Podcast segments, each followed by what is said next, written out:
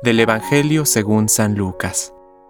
Jesús fue a Nazaret, donde se había criado.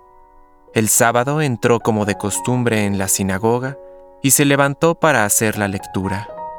Le presentaron el libro del profeta Isaías, y abriéndolo, encontró el pasaje donde estaba escrito, El Espíritu del Señor está sobre mí, porque me ha consagrado por la unción él me envió a llevar la buena noticia a los pobres, a anunciar la liberación a los cautivos y la vista a los ciegos, a dar la libertad a los oprimidos y proclamar un año de gracia del Señor.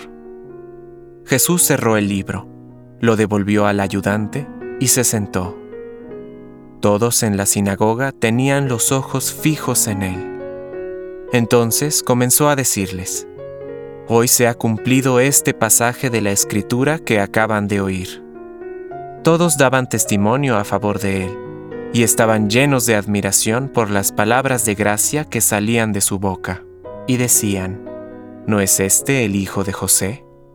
Pero él les respondió, Sin duda ustedes me citarán el refrán, Médico, cúrate a ti mismo.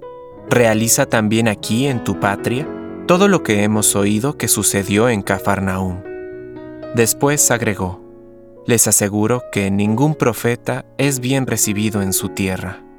Yo les aseguro que había muchas viudas en Israel en el tiempo de Elías, cuando durante tres años y tres meses no hubo lluvia del cielo, y el hambre azotó a todo el país. Sin embargo, a ninguna de ellas fue enviado Elías, sino a una viuda de Sarepta, en el país de Sidón. También había muchos leprosos en Israel, en el tiempo del profeta Eliseo, pero ninguno de ellos fue curado, sino Naamán, el sirio.